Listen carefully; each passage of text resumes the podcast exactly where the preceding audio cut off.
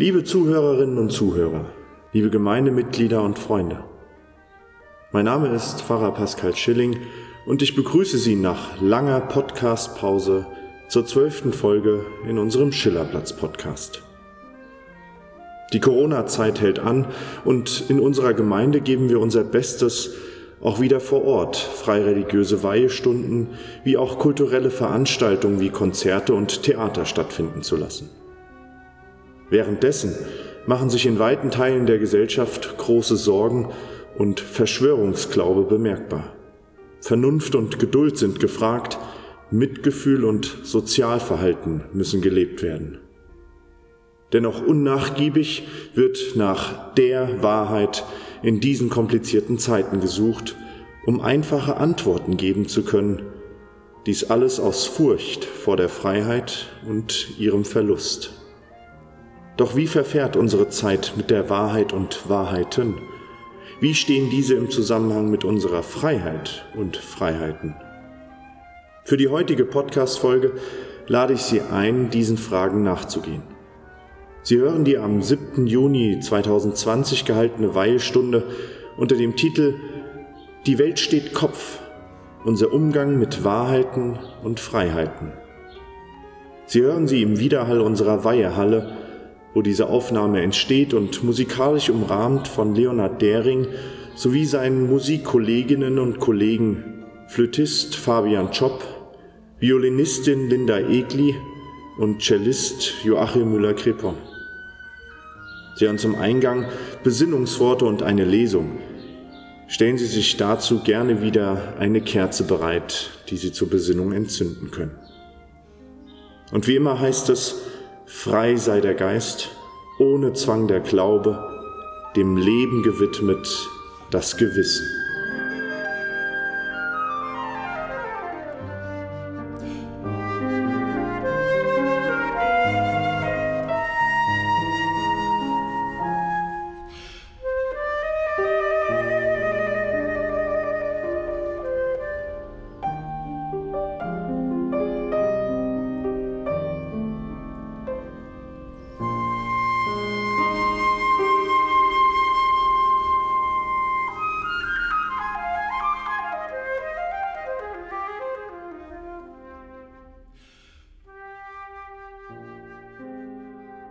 Frei sei der Geist, ohne Zwang der Glaube, dem Leben gewidmet das Gewissen. Denn in Freiheit kommen wir zusammen. Ohne Zwang wollen wir glauben, was uns vereint. Und das Leben nur schenkt uns die Zeit dafür. Für uns sei es die freie Religion, die uns in diesem Denken eint, weil sie von Vernunft geleitet darauf vertraut, dass Religion das Urpersönlichste ist, was dem Menschen innewohnt, dass Religiosität den Einklang von Fühlen und Denken bedeuten kann. Und dass Religion keine hohle Phrase ist, sondern die gelebte Bindung an das Dasein in Ehrfurcht und mit Verantwortung.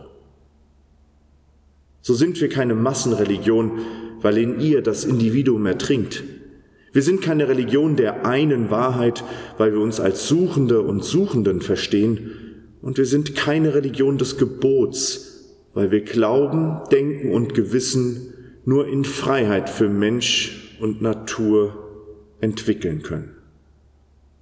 Vielmehr kann es heißen, wir sind Menschen, die darin übereinstimmen, dass sie nicht in allem übereinstimmen, doch was das Leben fördert, was die Suche nährt und was Freiheit mit Verantwortung vereint, ist unser gemeinsamer Antrieb für das unüberschaubare, ewig anhaltende Wechselspiel von Werden, Sein und Vergehen.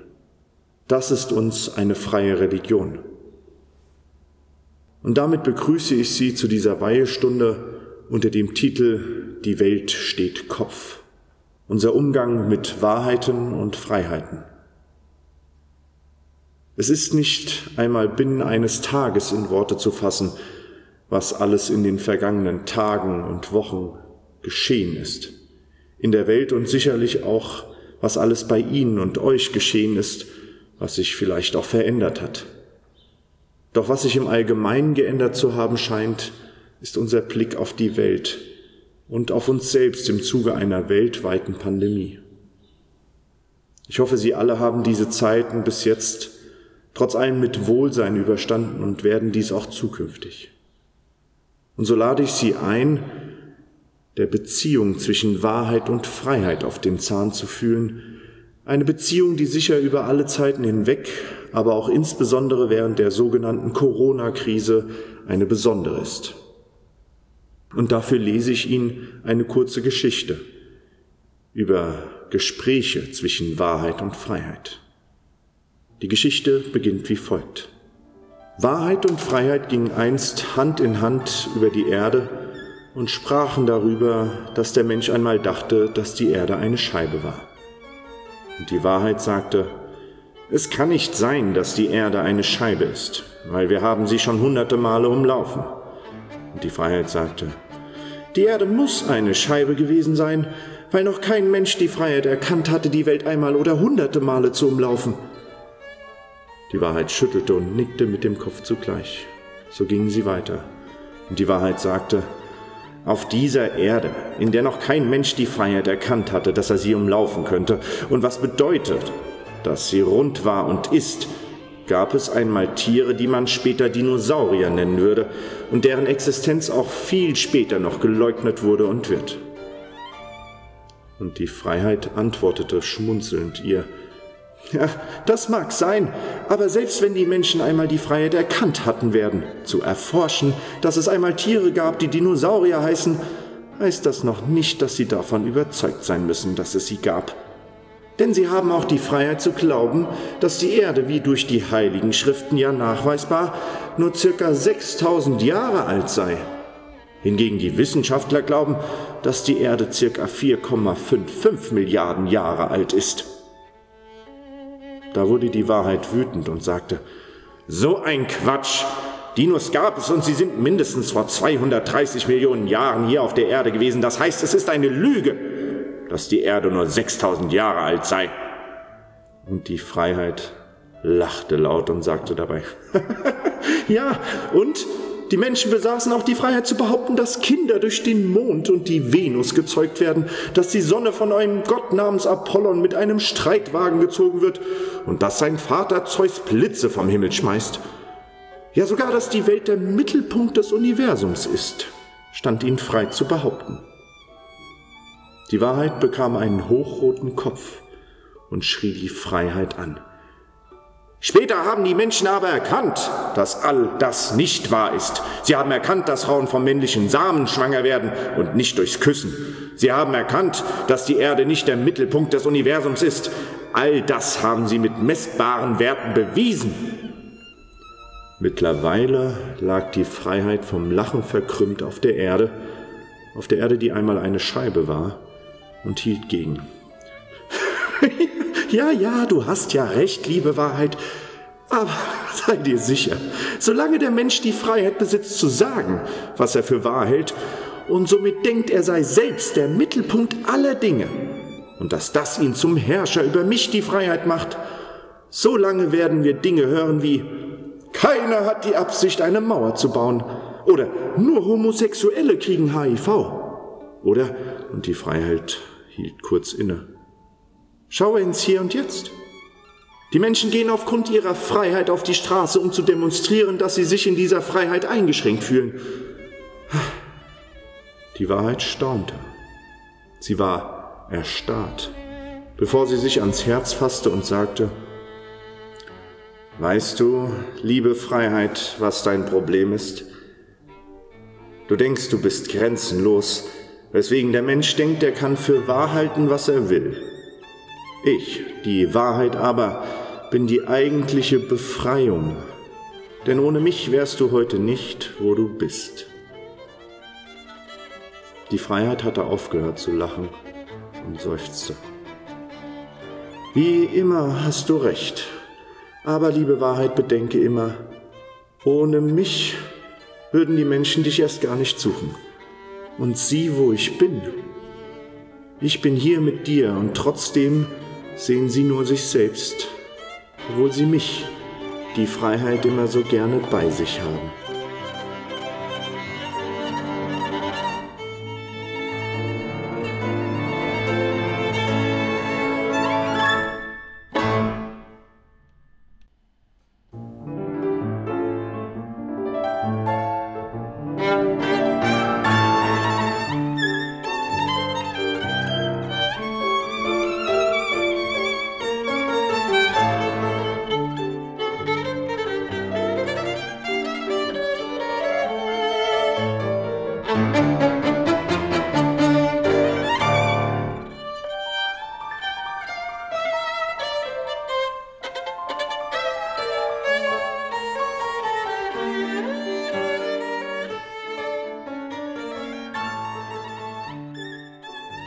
Liebe Gemeinde, liebe Zuhörerinnen und Zuhörer, werte Freunde.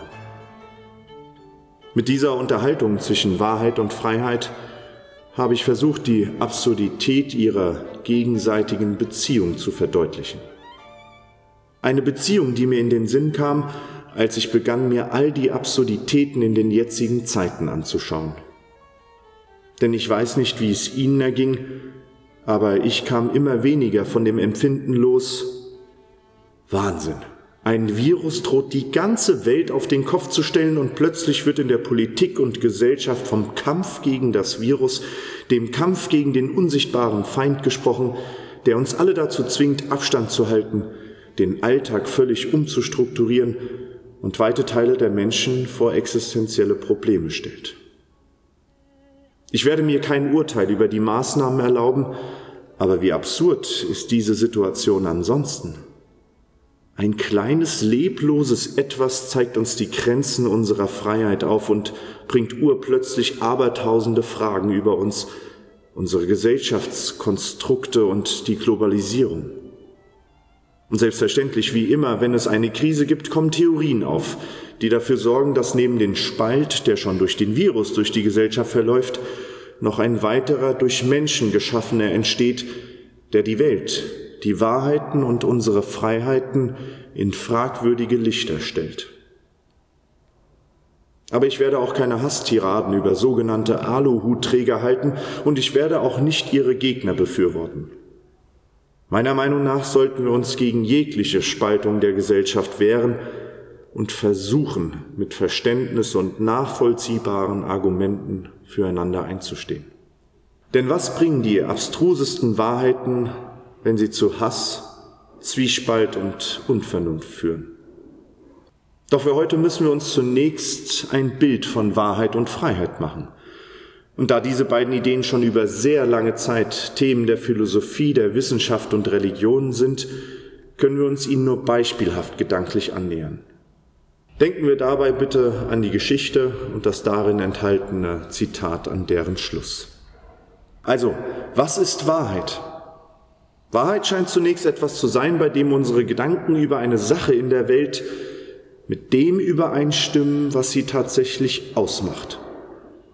Also ganz konkret, meine Aussage, die Eingangstür zur Weihehalle ist aus Glas, scheint wahr zu sein, weil ich denke zu wissen, was die Beschaffenheit von Glas ausmacht. Hinzu kommt, dass wir dieses anscheinende Wissen darüber teilen und auch Sie und ihr dadurch diese Aussage für wahr haltet.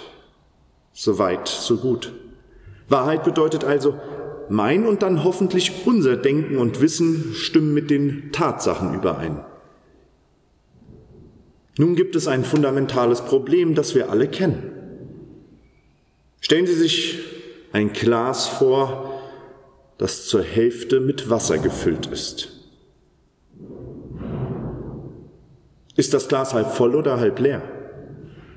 Sicher könnten wir jetzt mit einem Millimetermaß an die Sache herangehen, aber darum geht es nicht, sondern darum, dass es hier zwei Wahrheiten zu geben scheint, die allzu gerne bei einem halbvollen Glas den Optimisten und bei einem halb leeren Glas dem Pessimisten zugesprochen werden. Übertragen könnten wir dies sicher auch für unseren Blick auf die Situation in der Welt. Ist sie förderlich oder ist sie zerstörerisch? Überspitzte Fragen könnten lauten, ist es gut, wenn die Population der Menschheit durch ein Virus vielleicht eingedämmt wird und somit das Ökosystem Erde etwas aufatmen kann? Ist es schlecht, wenn Tausende von Menschen in Zeiten der Pandemie wieder den Rassismus demonstrieren um mich nicht auf noch dünneres Eis begeben zu müssen, will ich damit verdeutlichen, dass Tatsachen wie der Schaden an der Umwelt oder Konsequenzen zeigender Rassismus leider Ansichtssache sind. Wie dieses halb gefüllte oder geleerte Glas.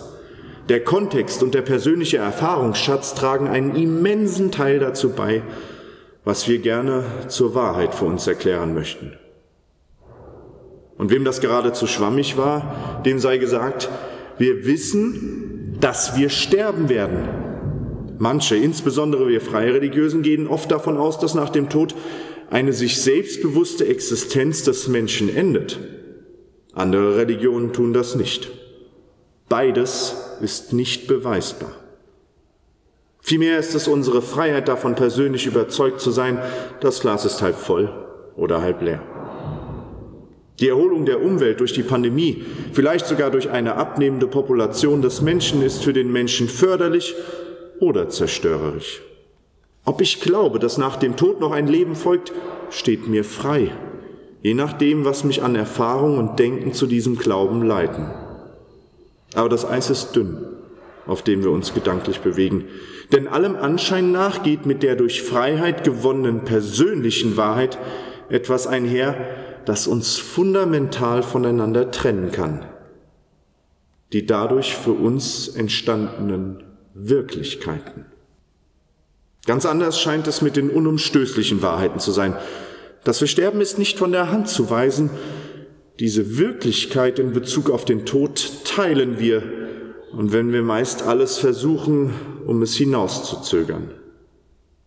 Aber diese unumstößliche Wahrheit grenzt mich in meinen Freiheiten ein, weil ich nur eine begrenzte Zeit habe, um mich in ihr zu entfalten. Trinken Sie das halbleere Glas mal leer. Die unumstößliche Wahrheit, dass das Glas nun leer ist, bedeutet, ich bin der Freiheit genommen, aus diesem Glas weiter zu trinken, selbst wenn ich verdurste.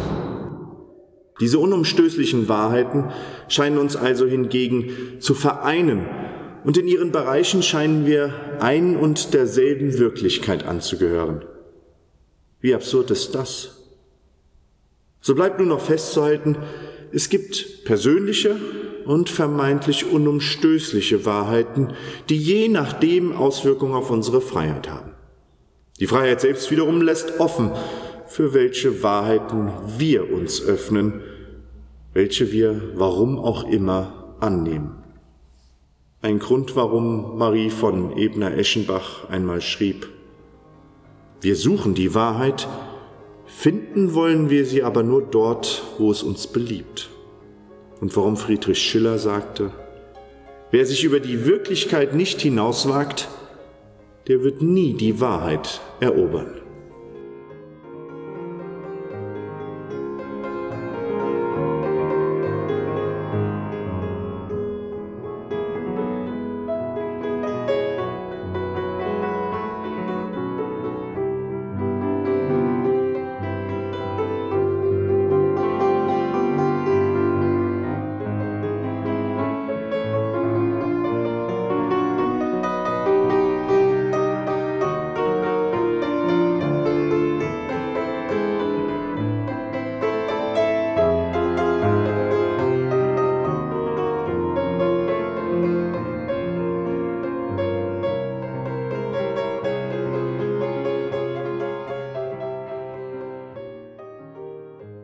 Nach diesem ersten Teil kann es passieren, dass man einen gehörigen Gedankenknoten verspüren mag.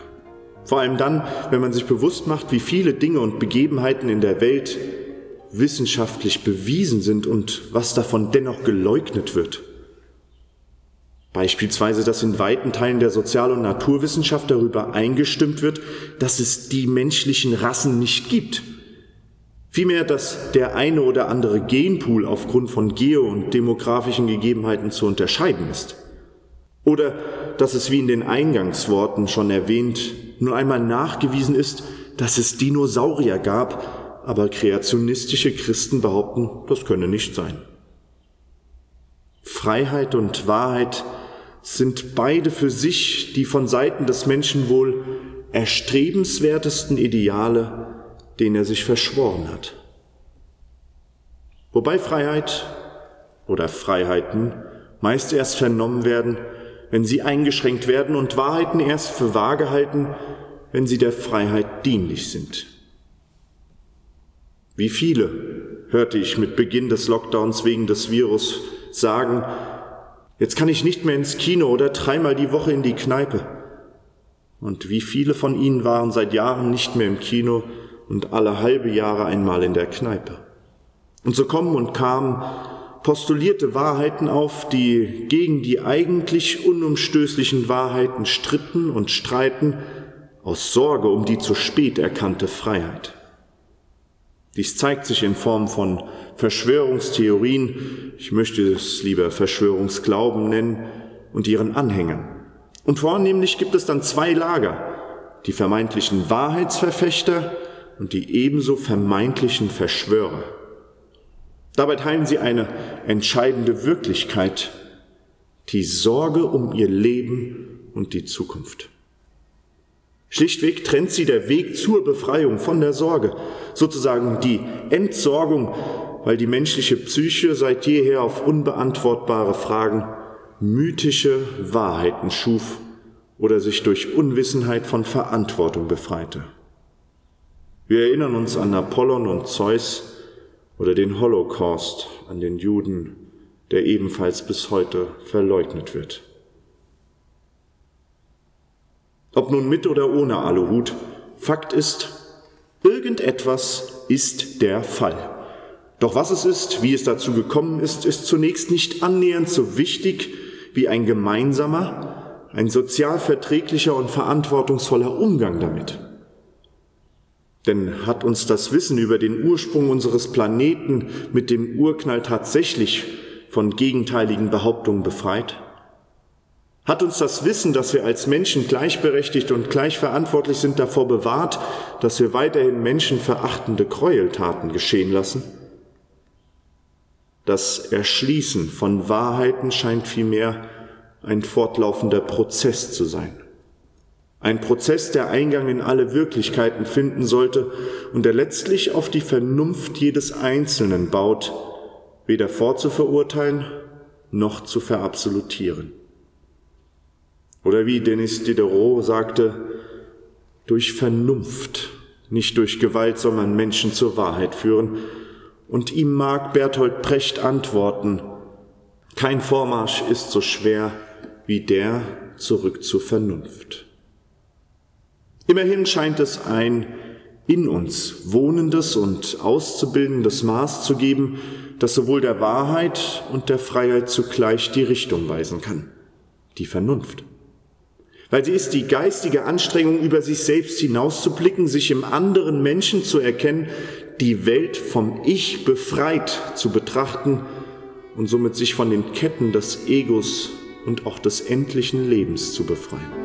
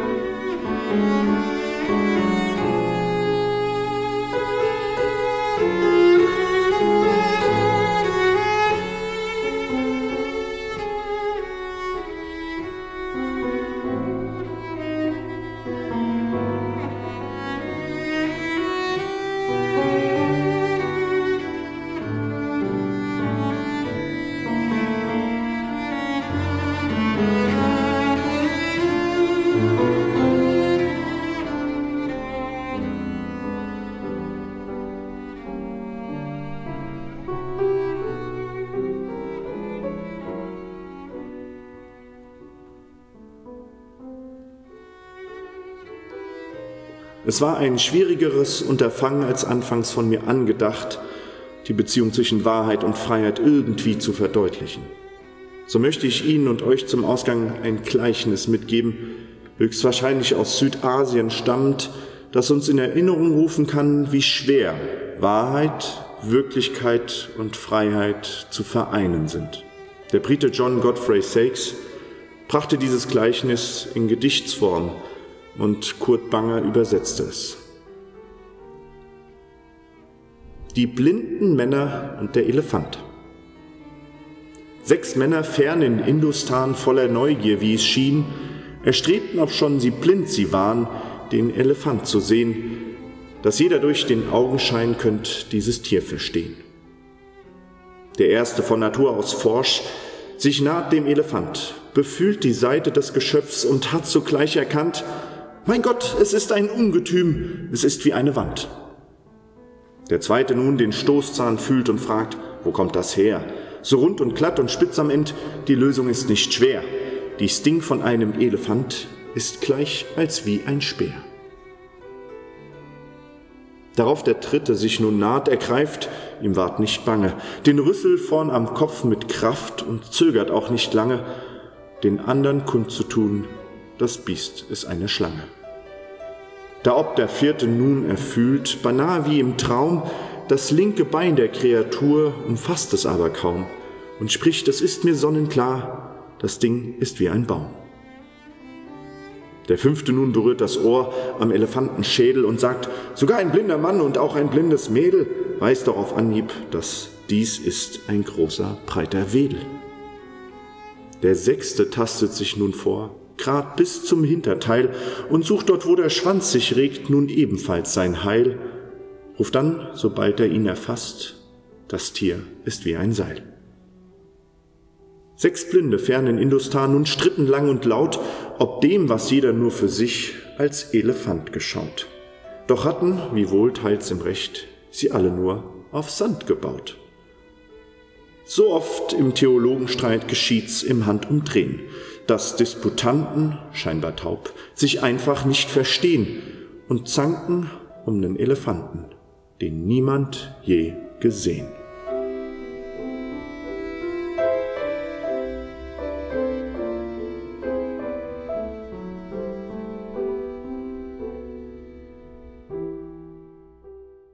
Liebe Zuhörerinnen und Zuhörer, liebe Gemeindemitglieder und Freunde, das war's von der zwölften Folge aus unserem Schillerplatz-Podcast und ich hoffe wie immer, dass Sie den ein oder anderen Gedankenanstoß für sich mitnehmen konnten. Sollten Sie Anregungen oder Kritik haben, können Sie diese, wie auch schon zuvor, auf unserer Homepage unter der Kommentarfunktion Sollten Sie Anregungen oder Kritik haben, können Sie diese wie zuvor schon in den Kommentarfunktionen unserer Homepage gerne hinterlassen oder uns einfach anrufen. Unsere Telefonnummer ist die 069 800 8060. Diese Nummer steht auch jederzeit zur Verfügung, wenn Sie auf der Suche nach einem offenen Ohr sind. Ansonsten wünsche ich Ihnen weiterhin eine gute, angenehme und von Gesundheit geprägte Zeit. Ich wünsche Ihnen einen schönen Herbst und gute Gedanken. Bis zum nächsten Mal.